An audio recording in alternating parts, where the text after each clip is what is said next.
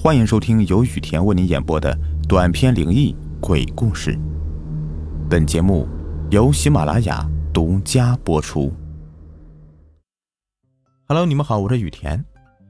今天呢，在节目开头要讲个事情，就是上次我发的红包，不知你们有没有去领？今天呢，就再给你们发一波吧。打开淘宝，在搜索框里输入“我要雨田红包”这六个字，点击搜索就可以开红包了。最高六百一十八元，每天呢都有三次领红包的机会啊！记住，在淘宝搜索“我要雨田红包”，记住啊，每天可领三次，三次，三次啊！好了，赶紧打开淘宝去试试吧。你去领红包，我来讲故事给你听。嗨，你们好，欢迎收听今天的灵异鬼事。今天播的故事呢，是深夜监控中的白影是何物的下集。是的，你没有听错，这个故事的下集终于是来了。好了，开始听故事吧。时间过去了两个多月，转眼间呢，就到了四月份。我们将冬季迷彩服脱下，换上橄榄绿的夏季迷彩服。不过，由于现在是冬春交接处啊，还是有些昼夜温差的，白天比较热，晚上比较冷。随着时间的推移，之前在五号哨的诡异经历也慢慢的从我脑海中淡化。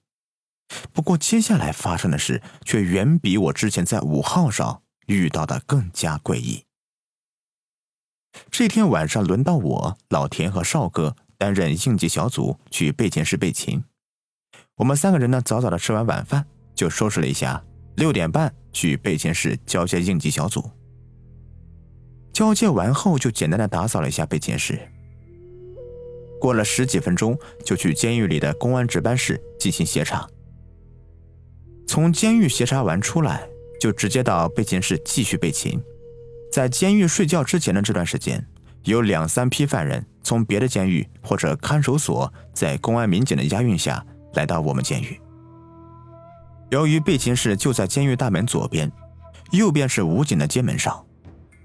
监门哨哨兵就用对讲机呼叫我们到监狱大门口进行警戒。我们携枪带弹的就跑到监狱大门口就警戒去了，这是为了防止犯人脱逃。到了熄灯哨一响，我们就直接脱下身上的装备放在地上摆放好，就开始铺床睡觉。等到了十二点半的时候，我们睡得正熟，对讲机里就响起了值班室的声音：“应急小组，应急小组，监门警戒，监门警戒。”我们迅速起床，赶紧的穿上装备，携枪带弹的，并赶往监区大门口开始警戒了。此时，监区门口停着三辆警车，车内的警察见到我们出来警戒。就押着六七个犯人下车。我们打开监门，让警察把犯人押到监舍里。这个时候，周围就开始有点起雾了，不过还不大，还没有影响到哨兵的视线，暂时还不用加岗。少哥，看来咱们今天晚上啊，估计得加岗了。老田一边看着警察押着犯人进监区，一边无奈的说道。少哥也表示。我也没有办法呀，本来今天晚上呢是没有岗可以睡个好觉的，结果起雾了。现在又没有风，等会儿这雾呀会越来越浓的，看来这岗啊是得加了。那等一会儿还回不回备寝室睡觉了？我望向少哥问道。少哥看了看周围，还是别回去睡吧，等那些警察出来之后啊，咱们把装备检查一下。就直接上岗楼加岗。我和老田无奈的叹息了一下，本来可以睡个好觉的，现在呀都没得睡了，唉。等到警察同志出来之后，我们正准备回备勤室收拾一下装备，这个时候，对讲机里就传来了声音：“值班室，值班室，坚强一号哨呼叫，收到，请回答。”值班室收到，请讲。报报报告班长，一号哨岗楼下面的门一直有人在敲，而且我问了好几遍口令都没人回应，还有就是，门禁系统的监控画面里面没有看到有人在门口。听到这里，周围瞬间都安静了许多，而且我们这三个应急小组也隐约听到了对讲机里传来的敲门声。按照规定，哨兵在晚上或者起雾、停电等影响哨兵事件的情况下，看见有人过来要询问口令，无论是谁都得询问，就算是首长也得询问。而且大强哨兵要去岗楼站岗，入口只有一号哨岗楼下的铁门。这个时候，老田转过头对我说道：“这一号哨该不会是个新兵蛋子吧？胆子真他妈的小啊！”这风吹门的话，肯定会有响声了，想都不用想的。哎呀，这批新兵胆子太小了。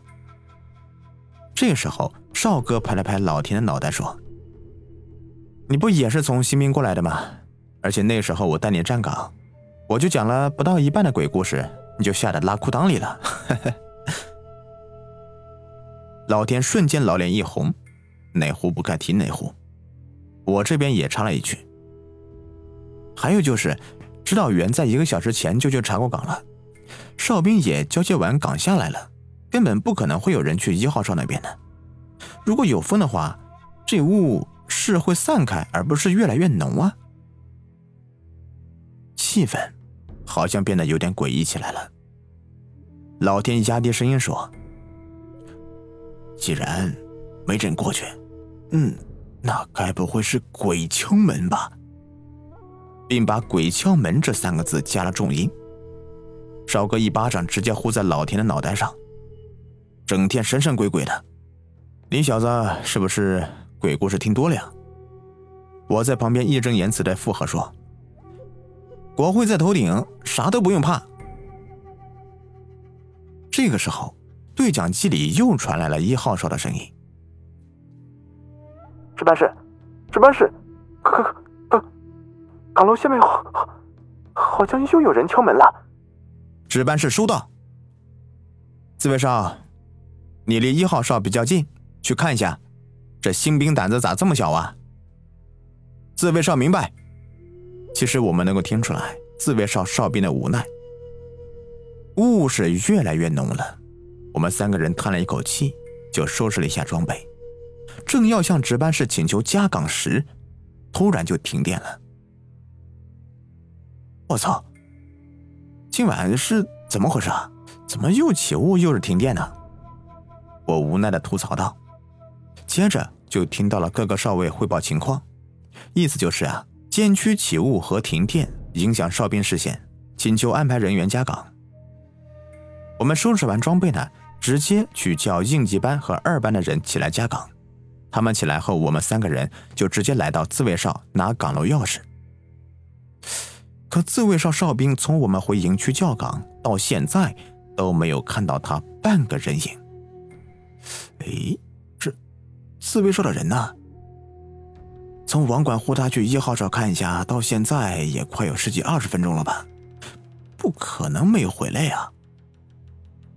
老田疑惑道：“估计值班室也察觉到了自卫哨哨兵离开岗位的时间有点长，拿起对讲机呼道：‘自卫哨，自卫哨！’”值班室呼叫，收到，请回答。大概快过了一分钟吧，对讲机还是没有传来自卫哨哨兵的声音。网管又对自卫哨呼叫了几遍，可根本就没有人回应。然后就呼了一号哨，一号哨，一号哨，刚才自卫哨跑去你一号哨那边，有没有看到他人呢？报告班长。我在门禁系统的监控画面里面有看到自卫哨，但他当时边走边拿着手枪，在举枪瞄准。什么？那你怎么不汇报啊？报告班长，我刚拿起对讲机的时候就就停电了，整个监控画面直接就黑屏了，然后就吓得忘记了。网管应该感觉到事态有点严重了，应急小组。你们三个人先去一号哨，看一下自卫哨出啥事了，一定要注意安全。明白。我们赶紧把战术照明灯装在手里的步枪上，并打开，直接赶往一号哨。当我们到达一号哨岗楼下面的时候，发现门口好像躺着个人，我们就凑过去，把那个人的身子翻过来，用灯光往脸上一照，这不是自卫哨的哨兵老石吗？他咋躺这里了？呀，这头上的伤呢，该不会是磕到地上磕的吧？这戴着的防弹头盔还等还能磕成这样，真是牛逼呀！老田，你就少说两句吧。这雾这么大，还加上停电，黑灯瞎火的，谁能看得见啊？寿哥，老石他没事吧？老师只是磕晕过去了，没事。你们两个赶紧把老师头上的伤口给我处理一下，我现在向值班室汇报一下。说完，少哥就拿起对讲机对值班室汇报了起来。值班室那边让我们三个人等待应急班过来。再上坚强巡逻道加岗。过了几分钟之后啊，应急班的人穿着装备，并携枪带弹的跑了过来。少哥这个时候跟应急班的班长老吴说明了情况。这时老吴指着后面的两个人说道：“你们两个，赶紧把老吴扶到卫生室。卫生员已经在那里等候了。还有，把老刘身上的装备拿到自卫哨。”那里有人替他上一班岗。明白。那两人连忙把老福扶到卫生室，我们也直接上岗楼加岗去了。监区夜里起雾和停电，应急小组和应急班要在巡逻道加岗，还要多加一个班在监区巡逻。在一号哨上面的老吴就把人员给分配好了，一人一条巡逻道。在上面就来回巡逻，一有情况就及时汇报。分配好后，我们就去各自负责的巡逻道去。可我负责的巡逻道就是监区北部的其中一条。监区现在既起雾又停电，大雾弥漫，黑灯瞎火的，再加上外面的那一块块让人毛骨悚然的墓碑，这气氛真的是诡异无比，让我的脊梁骨又不禁的凉了几分。我来到了我所负责的巡逻道之后，就把步枪上的战术照明灯给关了，并把步枪背在后面，拿起多功能照明灯和新式的警棍，就开始来回巡逻。可当我巡逻没几圈之后啊，我听到坟地那边好像隐隐约约的有音乐传来，渐渐的音乐声越来越大，大到我听清楚的时候，整个人都毛骨悚然。我操！这不是戏曲里的音乐吗？这一男一女的唱戏声，谁没事搁在坟地里面唱戏呀？这让我想起以前好像有一些地方的风俗是专门唱戏给鬼听的。可是我在这个地方待了两年多，都没有听说过有这个风俗啊！难道是我这几天？没有睡好，产生幻觉了。这个时候，各哨位的哨兵开始和各自巡逻道的加岗人员也开始汇报情况了。坚强四号、五号、六号的哨兵和监狱北部、东部巡逻道上的加岗人员都汇报，外面坟地里有人在唱大戏。还有一个新兵还在对讲机里面讲道：“班长，这……”这监狱是不是闹鬼了呀？闹你个大头鬼！我们是军人，只信仰共产党，你他妈还带着枪呢！国徽在头顶，就算有鬼遇到咱们，都得绕道走。网管在对讲机里面把那个新兵给怂了一顿。同志们，虽然今天晚上情况有点特殊，但也不要胡思乱想，提高警惕，确保目标单位的绝对安全。才是重中之重。我听完之后感觉，这是有可能是恐怖分子过来劫狱的，故意跑到坟地里面来吓唬我们这些哨兵的。的确，像今晚这样的情况，的确适合来劫狱，既起雾又停电的。哼，幸好这是监区停电，如果连值班室都停电了，估计哨位上的监控都看不了，不过，真要是这样的话，真有人来劫狱，被我给解决的话，那至少得是个二等功啊！想到这里啊，我就不觉得坟地里那些诡异的唱戏声很恐怖了，反而觉得这诡异的唱戏声是我立功受奖的机会。我打起十二分的精神，更加提高自己的警惕性。自己巡视着各个角落，一个都不放过。就这样，诡异的唱戏声成了我保持高度警惕的强大动力。我巡视到自己所在巡逻道的尽头，也就是四号哨。我在四号哨门口休息，并和四号哨哨兵老刘聊了一会天，又接着继续巡逻。我大概快走到前面的拐角处时，我停了下来，好像听到自己后面有脚步声。虽然坟地里的唱戏声一直没有停，但是我能够分辨出来，这后面传来的脚步声，并不是我的脚步声。难道是有干部上来查岗了，还是有别的战友过来了？不对，如果是这样的话，他们会询问口令的。我摆出了警棍术预备式，迅速向后转，灯光一照，大概离我有四五米远的地方，站着一个模糊不清的黑影，看其轮廓应该是个男的。但是看到这种情况，我直接大喊一声：“站住！口令！”咦，没反应。我又多喊了几遍，这还是没有反应。我缓缓的就向这个诡异的黑影靠近了，结果这个黑影转身就跑了。哟，还想跑？你丫的当老子是吃素的呀？前面就是四号哨，你这是在自投罗网。我直接抡起警棍，以百米冲刺的速度冲了过去。我是越跑越兴奋的，心里就想着，老子终于要立功了。可是，由于跑得太猛了，没有刹住，直接砰的一声就撞门上了。妈的，疼死老子了！咦，不对呀。刚才那个诡异的黑影呢？哎呀，老于啊，你是不是疯了呀？就算你不想加岗，你也不能撞门自杀呀！老刘把头伸出来望着我，一脸懵逼的说道。我捂着头无奈的说：“自杀你个大头鬼啊！哎呀，疼死老子了！我问你，刚才有没有看到一个黑影朝这里跑过来呀？啥黑影呢？”我就看到一个傻子跑过来撞门了。老刘用看白痴的眼神看着我，我翻了个白眼回敬他。我直接进入四号哨，坐在空调旁边，继续捂着头。刚才那一下可撞的不轻呢。那个黑影明明就在我的前面，怎么会不见了呢？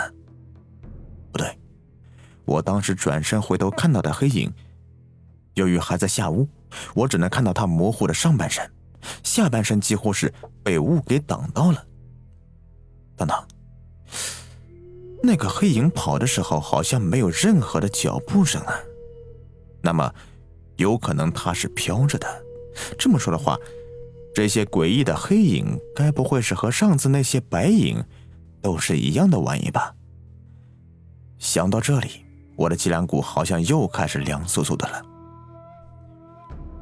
老刘。坟地里传来的唱戏声，好像停了。我休息了一下，好像再没有听到唱戏声。我望向老刘时，老刘拿着哨位上的强光搜索灯，照着我所负责的巡逻道。他停顿了一下，放下强光搜索灯，揉了揉眼睛，又拿起强光搜索灯往巡逻道上面一照，问道：“你说的黑影，该不会是这个家伙吧？”我疑惑的站了起来，顺着老刘照的方向看过去。我操，就是这个家伙！老刘，你赶紧的向值班室汇报，让加岗的人员赶紧过来抓人。我先稳住他。那个黑影此时距离四号哨大概有十几米远，而且这诡异的黑影还在望着我和老刘。由于现在既是起雾又是停电的，老刘不能离开哨位，只有我一个人。但是这样过去的话，却容易被偷袭，而且结合刚才那诡异的情况，我真不好判断这诡异的黑影到底是人还是鬼。我是不知道怎么回事我怎么感觉我自己看那个黑影，是越看越不顺眼。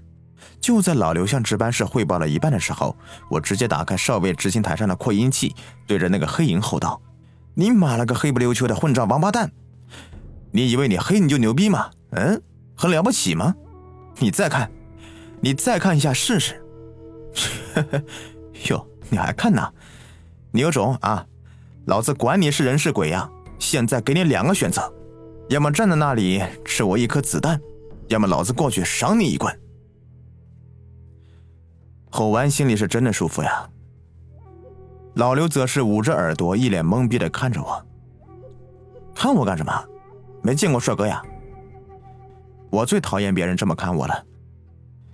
嗯，你牛逼啊！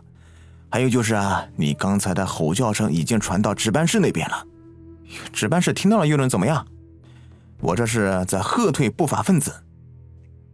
哟，于心呐。这刚转士官没多久，你就这么膨胀了呀？下岗给我到值班室来，咱们好好的切磋切磋。完了，还真被值班室的网管给逮到了。就在这个时候，巡逻道上的黑影动了，朝四号哨这边跑过来。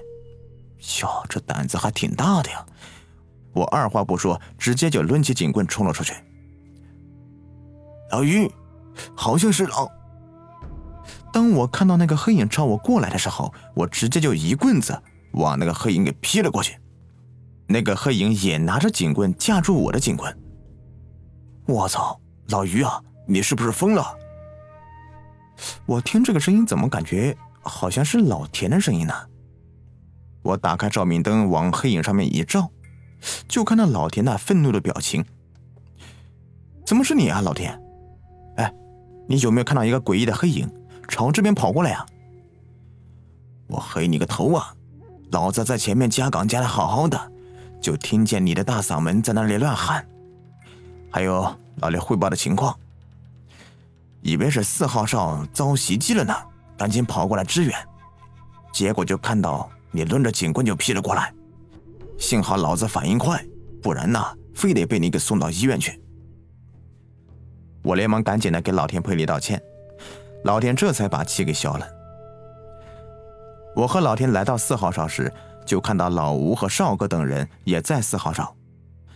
我就过去打开哨位执行台上的语音对讲系统，接通了值班室，就大家讲述刚才的经过。老于，你是不是脑袋不正常了呀？竟然用这些鬼话来糊弄我们！老吴听完，一脸白痴的看着我。值班室网管为我证明了一切。